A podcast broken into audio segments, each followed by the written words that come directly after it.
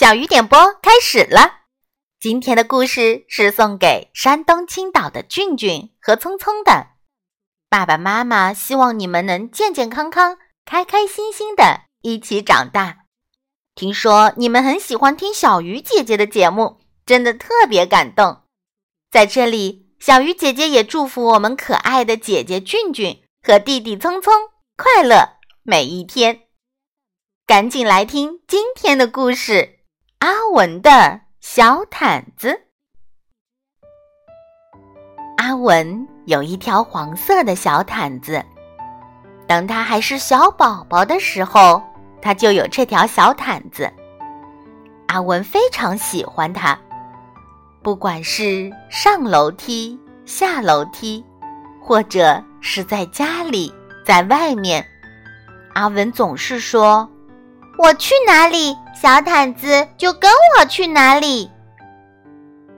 不管是橘子汁、葡萄汁、巧克力、牛奶，或者是冰激凌、花生酱、苹果酱、蛋糕，阿文总是说：“我喜欢的东西，小毯子都喜欢。”隔壁的阿姨忍不住说话了。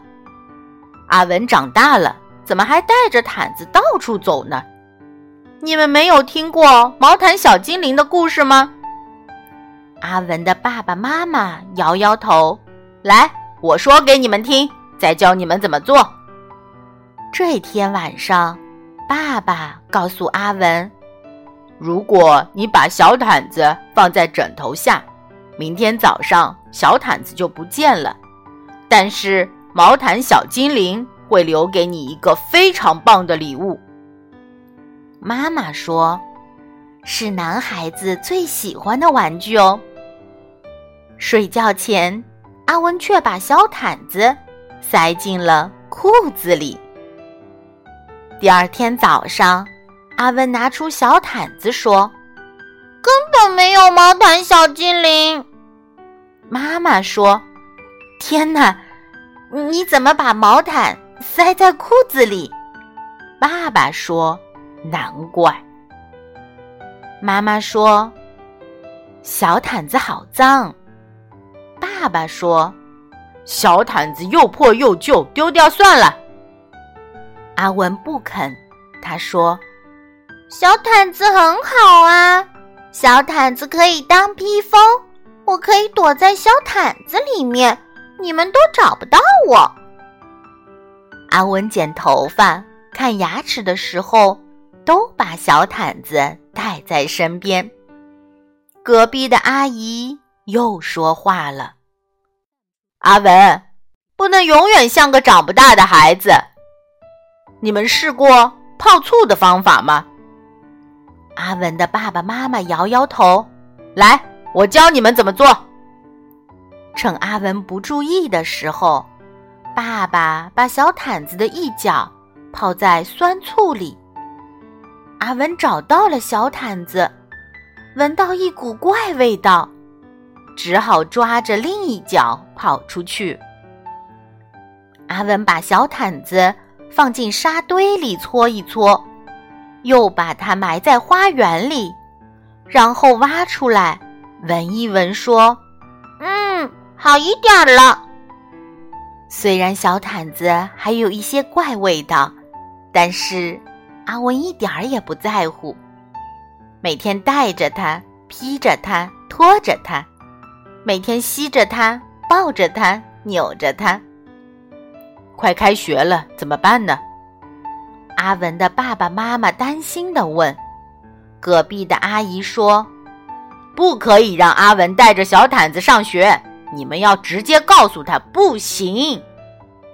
阿文说：“我要带小毯子上学。”不行，妈妈说：“不行。”爸爸说的更大声。阿文听了，用小毯子遮住脸，伤心的哭个不停。